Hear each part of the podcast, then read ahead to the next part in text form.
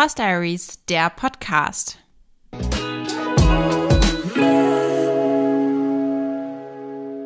Hallo und herzlich willkommen zu einer neuen Folge vom Horse Diaries Podcast, zur allerersten Folge im Jahr 2022. Ich wünsche euch erstmal ein frohes neues Jahr und ich freue mich total, dass ihr auch in diesem Jahr dabei seid und hoffe natürlich, dass wir ein ganz, ganz schönes Podcast-Jahr zusammen verbringen werden. Ich bin auf jeden Fall hoch motiviert, möchte den Podcast unbedingt weiterführen, vielleicht auch noch intensiver weiterführen. Mal gucken, was ich da realisieren kann und ja, freue mich auf ein cooles Jahr mit euch zusammen. Jetzt, so wo sich das letzte Jahr dem Ende zugeneigt hat, hat man sehr, sehr viele Jahresrückblicke gesehen auf Instagram. Ich werde keine komplette Jahresrückblick-Folge hier machen im Podcast, weil ich glaube, dass das relativ langweilig sein kann, wenn man einfach nur aufzählt, was im letzten Jahr passiert ist. Aber ich möchte trotzdem einen kurzen Rückblick einmal machen. Und zwar, wenn man jetzt auf die Pferde schaut, würde ich sagen, war es für mich ein positives Jahr im Großen und Ganzen. Dadurch, dass es das Jahr war, in dem Fürstino angeritten wurde und das natürlich ein unheimlich positives und emotionales Ereignis war. Und auch so ein bisschen das Jahr, in dem ich gemerkt habe, dass Fürstino tatsächlich mein Pferd werden wird, mein Nachwuchspferd und dass ich ihn behalten möchte. Und das Jahr, in dem ich ihn, würde ich sagen, das erste Mal so richtig kennengelernt habe. Insoweit war alles, was fürs Tino betrifft, sehr positiv. In Bezug auf Emmy war es so mittel. Also bei Emmy sage ich eigentlich immer, jedes Jahr, dass sie überlebt, ist ein gutes Jahr. Dazu stehe ich auch weiterhin. Das liegt daran, dass Emmy ja sehr jung zweimal wegen Kolik operiert wurde. Nämlich, ich glaube, zehnjährig und elfjährig. Ich bringe es immer ein bisschen durcheinander. Aber es ist schon sehr, sehr lange her. Und seitdem ist eigentlich jedes zusätzliche Jahr für mich wie ein Geschenk. Und ich bin unheimlich froh, dass Emmy noch bei mir ist. Sie ist jetzt mit dem Jahreswechsel, laut FN werden ja die Pferde immer am 1.1. ein Jahr älter. Das bedeutet, sie ist jetzt 20 Jahre alt und das finde ich einfach richtig schön, dass sie noch bei mir ist. Ich habe sie ja sechsjährig bekommen und ja, insofern überwiegt auch bei Emmy das Positive. Natürlich war es doch traurig, dass sie jetzt zweimal lahm war. Wir waren zweimal in der Klinik und sie auch dadurch eine längere Zeit ja isoliert verbringen musste von der Herde und einfach stehen musste und sich erholen musste. Aber trotzdem bin ich froh, dass es ihr jetzt wieder so gut geht. Also sie steht jetzt schon seit längerem wieder in der Herde, wobei man sagen muss, die Herde besteht auch nur noch aus Fürstino und Emmy und einem weiteren Pferd. Also es ist jetzt eine sehr, sehr kleine Gruppe. Das ist natürlich toll für Emmy. Einfach, wenn man so ein Pferd hat, was sowieso eine Sehenproblematik hat, was nicht so viel rumlaufen soll, beziehungsweise nicht so viel galoppieren soll, nicht so viel rumspringen soll, dann ist es natürlich, je kleiner und beständiger und ruhiger die Herde, desto besser. Ich weiß nicht, ob das langfristig so bleiben wird. Es kann auch gut sein, dass mal wieder ein Pferd dazukommt. Aber aktuell ist es so und die drei verstehen sich super gut und harmonieren gut. Es ist sehr, sehr ruhig. Ich habe gerade heute am, am 1. Januar auch Bilder bekommen aus dem Stall. Alle haben die Silvesternacht gut überstanden und waren irgendwie unterm Unterstand am Pennen und ja, denen geht's wirklich gut. Das freut mich total und auch, dass Festino seine Pause so genießen kann. Das ist total schön zu sehen, einfach, dass er sich nochmal entspannen kann. Und ja, gleichzeitig denke ich auch, wenn ich ihn jetzt auf Bildern sehe, okay, er ist doch schon ganz schön groß und ganz schön erwachsen geworden. Und es ist dann auch schön, dass es bald wieder losgeht. Das war also mein pferdiges Jahr. Worauf ich jetzt gar nicht eingegangen bin, fällt mir gerade auf, ist meine ungeglückte Pferdesuche. Ich weiß gar nicht, ob man das ungeglückt nennen kann oder unerfolgreich. Ich habe ja doch immer mal wieder über das ganze Jahr hinweg nach Pferden gesucht aber immer, ich, ja, so ein bisschen halbherzig, würde ich sagen. Also für mich war immer klar, ich mache das nur, wenn ich ein Pferd finde, was absolut meine Anforderungen erfüllt, was mir richtig gut gefällt, was von der Qualität passt und was auch vom Preis passt. Und da muss ich jetzt ganz ehrlich sagen, dass das letzte eigentlich das größte Problem ist. Ich glaube, mit unlimitiertem Budget hätte ich wahrscheinlich innerhalb von zwei Wochen ein Pferd gefunden. Aber die meisten wissen ja, dass sich der Pferdemarkt doch relativ stark nach oben entwickelt hat, was die Preise angeht. Also Pferde sind einfach teurer geworden. Ich will mal dahinstehen lassen, ob das positiv oder negativ ist. Für die Züchter ist das sicherlich schön, dass es sich im Durchschnitt ein bisschen mehr rechnet, jetzt auch das Züchten, weil man realistischer die Kosten, die man für das Pferd hatte, drei- oder vierjährig jetzt auch wieder reinbekommt, als das noch vor ein paar Jahren der Fall war. Es führt aber natürlich dazu, dass man als Käufer sehr tief in die Tasche greifen muss und ja, sich das vielleicht doch immer noch ein kleines bisschen besser überlegt, würde ich sagen. Gerade bei mir ist es ja so, ich habe eben schon zwei Pferde und wenn man dann noch ein weiteres Pferd anschafft, hat man auch das dreifache Krankheitsrisiko und das dreifache ähm, Ausfallrisiko, beziehungsweise bei mir ja in Bezug auf Emmy nicht mehr. Emmy ist ja schon ausgefallen, also da hat sich das ja realisiert. Dennoch ist es eben so, dass auch ein Rentnerpferd noch Krankheitskosten verursacht. Also es ist eben nicht so, nur weil man ein Pferd nicht mehr reiten kann, dass man es irgendwie abstellen kann und keine weiteren Kosten damit hat, sondern natürlich, das hat sich ja bei mir auch einfach nochmal ganz deutlich gezeigt im letzten Jahr, kann auch ein Pferd, was man nicht mehr reitet, krank werden. Und man kann das dann ja nicht einfach nicht behandeln, nur weil man es nicht mehr reitet. Zumindest ist das nicht mein Ansatz. Das bedeutet eben, wenn man drei Pferde hat, hat man auch immer das dreifache Tierarztkostenrisiko. Aktuell ist es also nicht mehr meine Priorität, jetzt ein neues Pferd zu finden, einfach weil es auch in einigen Wochen schon wieder weitergeht mit Fürstino und weil ich mich total auf Fürstino freue und mich da auch voll und ganz auf ihn einlassen möchte. Ich will das aber weiterhin nicht ausschließen, dass irgendwann noch mal ein weiteres Pferd dazukommen wird, aber es muss eben gut überlegt sein, es muss auch zeitlich passen. Und auch das war bei mir tatsächlich ein großes eigentlich ein großes Problem im letzten Jahr, dass ich zeitlich Schwierigkeiten auch gehabt hätte, jetzt noch ein weiteres Reitpferd vor allem in einem weiteren Stall unterzubringen. Dadurch, dass meine Wege relativ weit sind, ja, ist es schon alles mit ziemlich großem Aufwand verbunden. Insofern, wer weiß, wofür es gut war, dass es eben nicht geklappt hat, dass ich noch mehr Aufmerksamkeit für Emmy und für Stino habe. Und ich schaue da sehr positiv ins neue Jahr und freue mich einfach auf das neue Jahr mit meinen Pferden und hoffe, dass ich mehr reiten werde, dass ich mehr Pferdezeit verbringen werde als im letzten Jahr. Und ansonsten lasse ich das Jahr einfach mal auf mich zukommen und gucke, wie sich die Dinge entwickeln. Dieser kleine Jahresrückblick führt mich ein bisschen in unser Thema ein, dieser heutigen Folge. Es soll nämlich um das Thema gehen, wie fair ist eigentlich der Reitsport, inwieweit ist der Reitsport ein Geldsport und was ist eigentlich mit dem Thema Neid und Missgunst im Reitsport. Es ist nämlich so, dass jetzt in den letzten Tagen unheimlich viele Jahresrückblicke so auf Instagram, auf den sozialen Medien zu sehen waren. Und wenn man sich die so anguckt, hat man das Gefühl, das Leben aller anderen ist perfekt. Also man sieht in diesen Jahresrückblicken natürlich nur die glücklichen Momente. Ich habe auch ein kleines Video übrigens hochgeladen und so die schönsten Sachen kann man bei den meisten Leuten sich da dann nochmal angucken. Und das verstärkt so ein bisschen den Eindruck, finde ich, den man ohnehin auf Social Media hat, nämlich dass bei allen anderen immer alles gut sei. Und man weiß natürlich im Hinterkopf, dass das wahrscheinlich auch nicht so ist in der Realität. Aber trotzdem ist es so aus meiner Sicht, dass die Darstellung auf Instagram weiterhin sehr, sehr positiv ist von dem, was so im eigenen Leben passiert. Und ich habe mir darüber mal Gedanken gemacht, warum ist das eigentlich so und wie realistisch sind diese Einblicke, die man auf Social Media von den Leuten bekommt und wie ist es eigentlich mit Neid? Warum sind Leute neidisch? Sind Leute überhaupt neidisch auf Influencer? Wie ist es mit diesen Hatern? All diese Dinge, die für mich so ein bisschen ineinander greifen. Wenn man da mal dabei anfängt, dass zum Beispiel es auf Instagram total normal erscheint, dass jeder mehrere Pferde hat.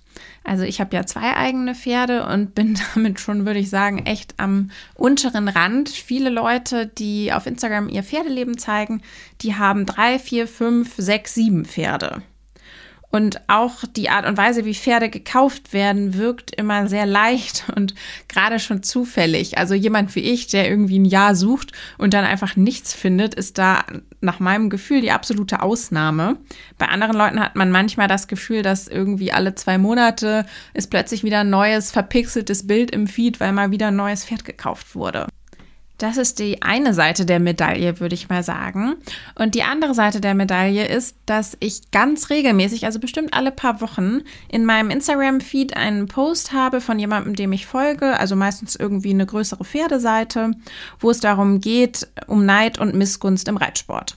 Und meistens wird dann sowas geschrieben wie Neid ist ein immer größeres Thema und es ist so schade, dass wir uns nichts gegenseitig gönnen und die Leute sehen immer gar nicht, wie hart ich für meinen Erfolg gearbeitet habe und das ähm, Neid ist die, die Schwäche von unzufriedenen Leuten und wie kann man nur so unglücklich mit sich selbst sein? Es ist ja eigentlich bemitleidenswert. Das ist jetzt vielleicht ein bisschen überspitzt dargestellt, aber oft ist das so ein bisschen der O-Ton. Ja, warum ähm, kann man denn nicht mal gönnen? Und das finde ich total interessant, weil aus meiner Sicht ist eigentlich diese Kombination aus Reitsport und Social Media, Reitsport und Instagram, ist, was dieses Thema Neid angeht und dieses Thema sich vergleichen, eine absolut toxische Kombination, würde ich schon sagen. Denn einerseits ist es so, dass der Reitsport ohnehin ein Sport ist, der nur sehr, sehr privilegierten Menschen im zumindest im Durchschnitt vorbehalten ist. Einmal, wenn man sich das in Deutschland alleine anguckt, also wenn man hier schon mal anfängt, ja, was brauche ich denn überhaupt, um einen Reitsport als Sport einigermaßen vernünftig zu betreiben? Ich brauche ein eigenes Pferd oder eine Reitbeteiligung. Beides kostet mich in der Regel mehrere hundert Euro im Monat. Und um überhaupt erstmal an den Punkt zu kommen, dass ich zum Beispiel eine Reitbeteiligung finde, da muss ich ja vorher reiten lernen. Ich kann ja nicht eine Reitbeteiligung suchen, wenn ich nicht reiten kann. Das heißt, ich muss eigentlich erstmal mehrere Jahre Schulunterricht im Schulbetrieb bezahlen und da hört es halt dann auch für viele Leute schon auf. Also das muss man auch einfach mal so sehen, dass das im Vergleich zu anderen Sportarten einfach unheimlich teuer ist. Aus meiner Sicht ist das schon ein Problem im Reitsport, weil der Reitsport dadurch so ein Stück weit unfair wird. Er ist einfach nur für einen geringen Teil der Bevölkerung überhaupt zugänglich. Das macht auch nochmal einen Unterschied zwischen Stadt und Land. Also im, auf dem Land ist natürlich der Sport einfacher zugänglich, weil es etwas günstiger ist, weil es mehr Pferde gibt als in der Stadt. Auf der anderen Seite gibt es auch noch mal einen großen Unterschied. Ich glaube, das Fass wird jetzt zu groß, wenn ich das noch aufmache, aber es gibt einen großen Unterschied auch noch länderübergreifend, in welchen Gesellschaften überhaupt der Reitsport so viel vertreten ist. Und wenn man sich dann mal anguckt, welche Länder im Reitsport groß sind, also Deutschland, Holland, die skandinavischen Länder, die USA, dann sind das eben auch eher reichere Länder. Also unser Sport, jedenfalls der klassische Dressur- und Springsport, ist eigentlich ein Sport für reiche weiße Menschen. Das muss man mal so ganz ehrlich sagen und das ist auch aus meiner Sicht problematisch. Jetzt ist es also so, dass es Leute gibt, die eben in Deutschland leben, die mehrere eigene Reitpferde haben und dafür vielleicht noch nicht mal so richtig viel arbeiten müssen, weil das Geld eben woanders herkommt Zumindest gewinnt man eben den Eindruck, wenn man sieht, dass jemand regelmäßig vier oder fünf Pferde trainiert und man von Arbeit nicht so viel sieht. Das ist natürlich auch, zu dem Thema komme ich gleich auch nochmal, das ist eine Unterstellung, wenn man sowas auf Instagram sieht, dass man denkt, die Person arbeitet nicht. Man weiß das eigentlich nicht, aber man geht davon aus. Und wenn jemand das jetzt so darstellt, seine mehreren Pferde, sein Leben vielleicht noch mit einem eigenen Stall, seine Turniere, das Zugfahrzeug, den Anhänger, dann finde ich es fast schon absurd, dass sich diese Person tatsächlich fragt, warum Leute auf sie neidisch sind. Weil wenn man sich das mal so vor Augen führt, dann ist dieses Leben, was man dort sieht auf bestimmten Accounts, einfach ein Leben für vielleicht die reichsten zwei bis drei Prozent in Deutschland. In Deutschland, in einem Land, was ohnehin schon reich ist, selbst da ist es die absolute Ausnahme. Und das finde ich total wichtig, das hier einmal zu sagen. Es ist eine Ausnahme. Diese Leute sind nämlich genau deshalb erfolgreich auf Instagram, weil sie etwas haben, was andere Leute nicht haben. Jemand, der einmal die Woche im Schulbetrieb reiten geht, der kann sich noch so abmühen auf Social Media, der wird da in aller Regel keinen großen Erfolg haben. Und Erfolg haben eben die Leute, die irgendwas präsentieren, was man interessant findet. Und warum findet man das interessant? Weil man es selber nicht hat und weil man es selber gerne hätte. So einfach ist es meiner Meinung nach. Und dass dann aber gerade solche Leute sich hinstellen und sich eben über dieses Neidthema selbst noch profilieren wollen und die Leute, die sie vielleicht beneiden, klein machen, finde ich eigentlich echt traurig. Also wenn man so einen öffentlichen Instagram-Account pflegt und da mehr oder weniger seinen Reichtum darstellt, dann ist das aus meiner Sicht geradezu eben darauf angelegt, dass Leute auch darauf neidisch werden. Und dann finde ich auch wiederum das Verständnis von Neid oft so ein bisschen merkwürdig, weil wenn ich auf jemanden neidisch bin, dann bedeutet das, dass der was hat, was ich nicht habe, was ich aber gerne hätte. Also wieder das Beispiel mit den vielen Pferden. Ich hätte vielleicht gerne mehr Pferde oder ich habe kein Pferd, ich hätte gerne überhaupt ein Pferd. Und das bedeutet jetzt nicht, dass ich der Person ihr Pferd nicht gönne. Das bedeutet nicht, dass ich mich nicht für die Person freuen kann. Das bedeutet einfach nur, dass in mir so ein Gefühl ist von, ach Mensch, irgendwie hätte ich das auch so wahnsinnig gerne. Das sieht toll aus, das, das sieht alles so perfekt aus und das triggert in mir irgendwie so ein Gefühl von, ich möchte das auch haben. Das ist eigentlich Neid. Neid bedeutet nicht Missgunst, weil Missgunst wäre wiederum, warum hat die das? Ich will nicht, dass die das hat, ich gönne dir das nicht. Das ist es aber in den allermeisten Fällen gar nicht. Und ich finde dann auch wiederum ist Neid gar nicht so eine schlechte Eigenschaft, weil Neid kann auch unheimlich motivierend sein. Es kann auch dazu führen, dass man sieht, dass jemand was hat, was man selbst nicht oder auch einfach noch nicht hat. Und dass man sich dann sagt, hey, ich arbeite jetzt hart dafür, ich tue jetzt alles dafür, damit ich das auch irgendwann haben kann. Also zum Beispiel eben mein eigenes Pferd. Ich fange an zu sparen, ich fange an härter zu arbeiten, weil ich sehe das bei jemand anderem und ich will das auch.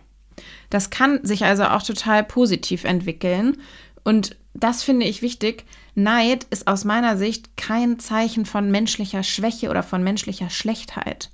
Die Frage ist, wie gehe ich mit diesem Neid um? Wie gehe ich mit diesem Gefühl um? Ich kann auch neidisch auf jemanden sein, kann total meine Bewunderung ausdrücken. Und das muss man ja auch sagen, das passiert ja auch ganz, ganz viel auf Social Media, dass Leute sagen, ich finde das so unheimlich toll, was du machst und ich finde deine Pferde so toll. Auch die Leute sind vielleicht neidisch, gehen damit aber in einer positiveren Art um. Neid wird natürlich dann problematisch, wenn es dazu führt, dass ich zum Beispiel böse Kommentare schreibe bei jemandem.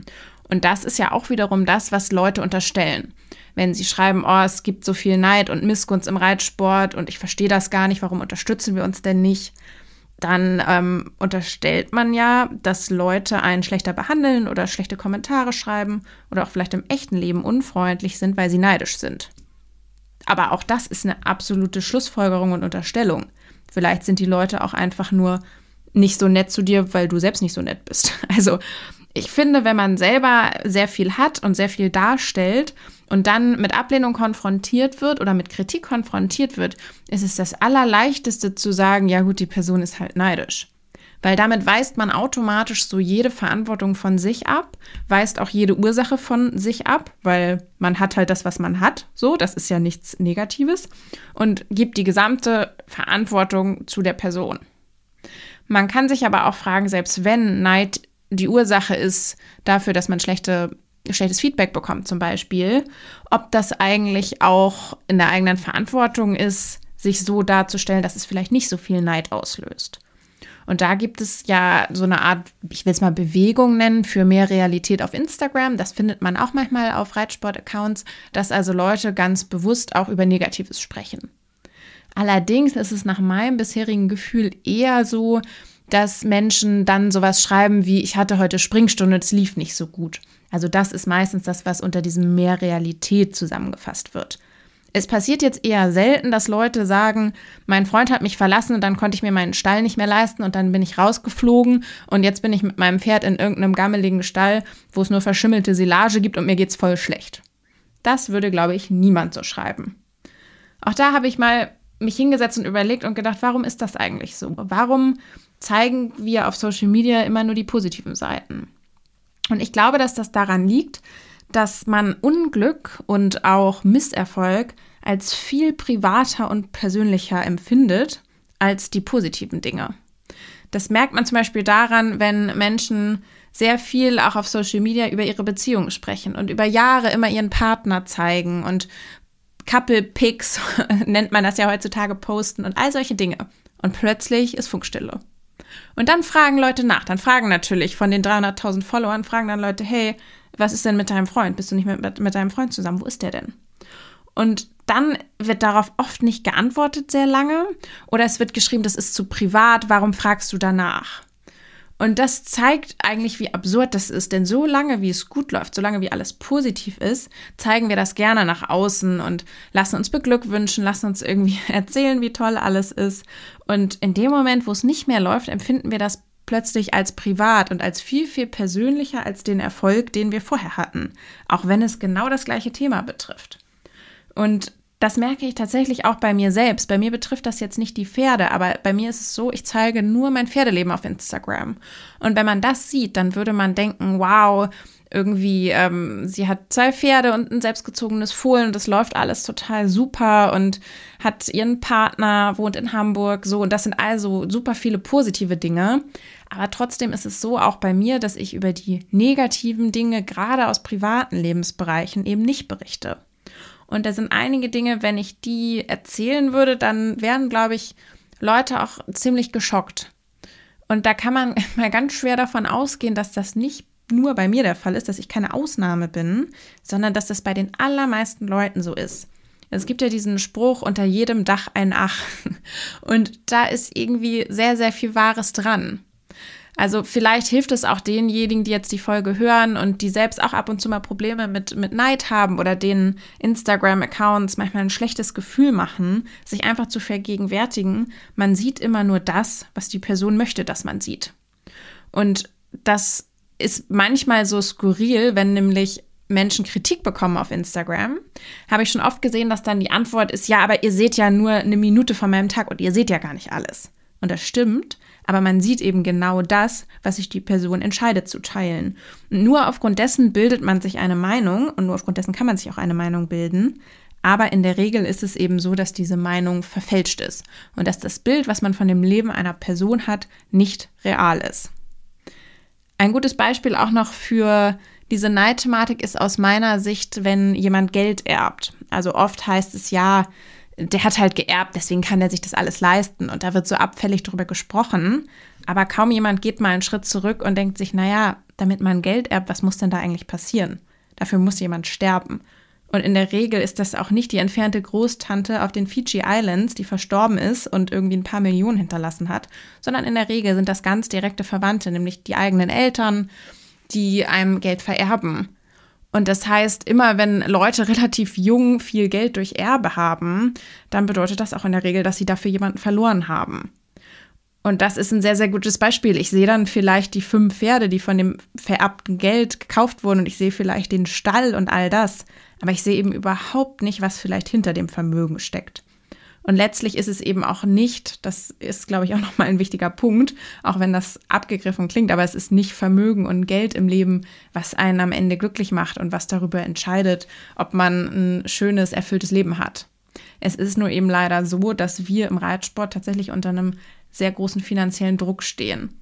Ich habe das schon sehr, sehr früh empfunden. Also ich habe schon bei der Auswahl meines Studiums mich gefragt, was kann ich studieren, damit ich später genug Geld verdiene, um ein Pferd zu halten. Ich hatte das Glück, dass ich schon im jugendlichen Alter eben von meinen Eltern ein Pferd bekommen habe. Mein erstes Pferd mit zwölf und dann, als das Pferd verstorben ist, habe ich Emmy bekommen. Und für mich war immer klar, ich möchte dieses Pferd natürlich behalten, mein Leben lang, beziehungsweise ihr Leben lang. Und dafür brauche ich einen entsprechenden Job, weil natürlich meine Eltern das, wenn ich erwachsen bin, nicht mehr finanzieren werden. Und das führt eben dazu, wenn dieser Reitsport einem so wichtig ist, dass man wenn man ihn in einem bestimmten Maß ausüben möchte, auch sehr darauf angewiesen ist, dass man entsprechendes Geld hat.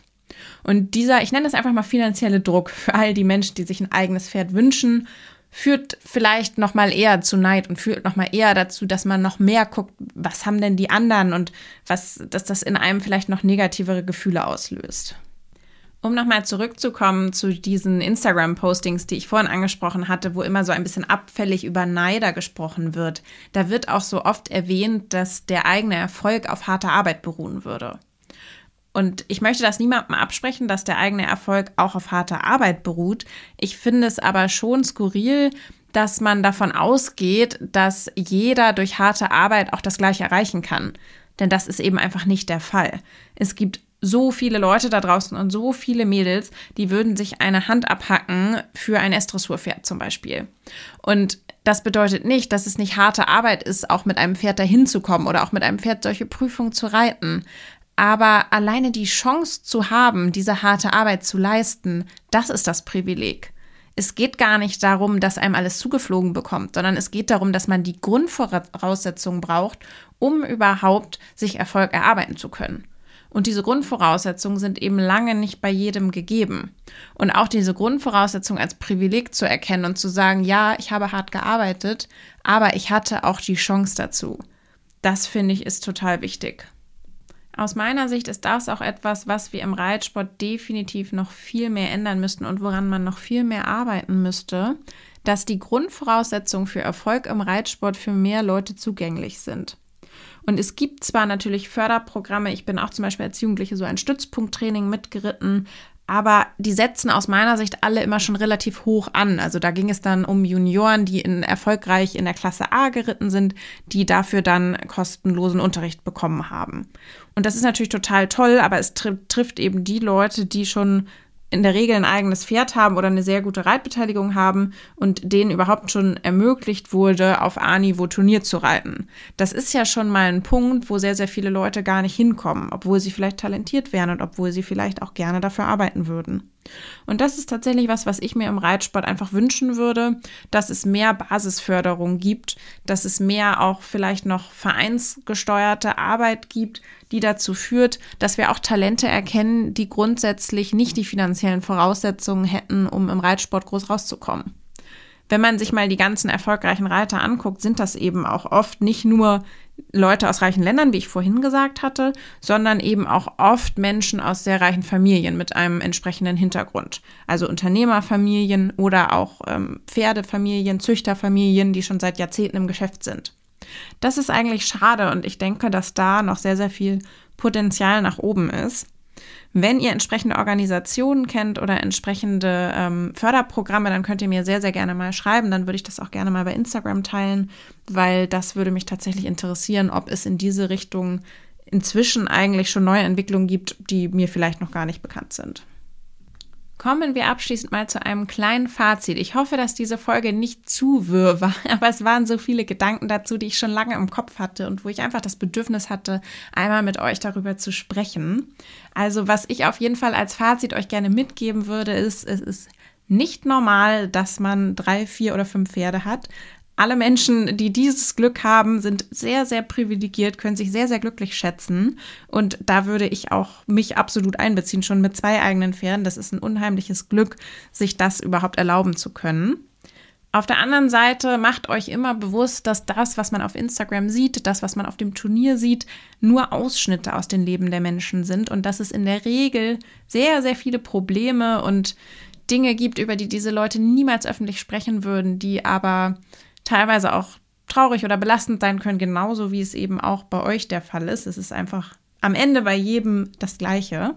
Außerdem finde ich auch nochmal ganz wichtig zu sagen, man muss sich das nicht angucken. Es ist völlig in Ordnung, wenn einem gewisse Accounts ein schlechtes Gefühl machen. Das bedeutet dann auch nicht, dass man selber irgendwie ein unglückliches kleines Würstchen ist, was nichts erreicht hat, sondern das kann auch einfach heißen, dass man gerade vielleicht in einer Phase ist, wo man nicht so gut damit umgehen kann, dass man das Gefühl hat, es geht anderen Leuten so unheimlich gut, dass man das Glück der anderen gerade einfach mal nicht ertragen kann. Das ist total in Ordnung.